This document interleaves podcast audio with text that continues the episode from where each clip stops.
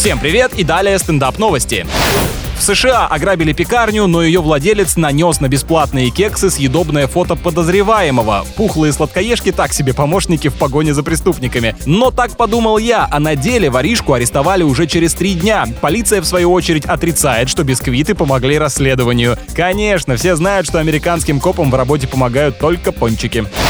На аукцион выставлен сундук настоящей колдуньи 17 века. В нем высохшая голова вороны, черепа, книги с заклинаниями и различные талисманы. Может, это просто была одинокая старушонка, которая с улицы все подряд к себе в дом тащит. Доподлинно неизвестно, принадлежал ли ящик настоящей ведьме, но интерес к нему чрезвычайен, цена уже поднялась до 22 тысяч долларов. Надо ребятишек во дворе попросить насобирать таких наборов с дохлыми кошками, камнями, веточками. Похоже, спрос имеется. С вами был Андрей Фролов. Больше новостей на energyfm.ru. Podcast.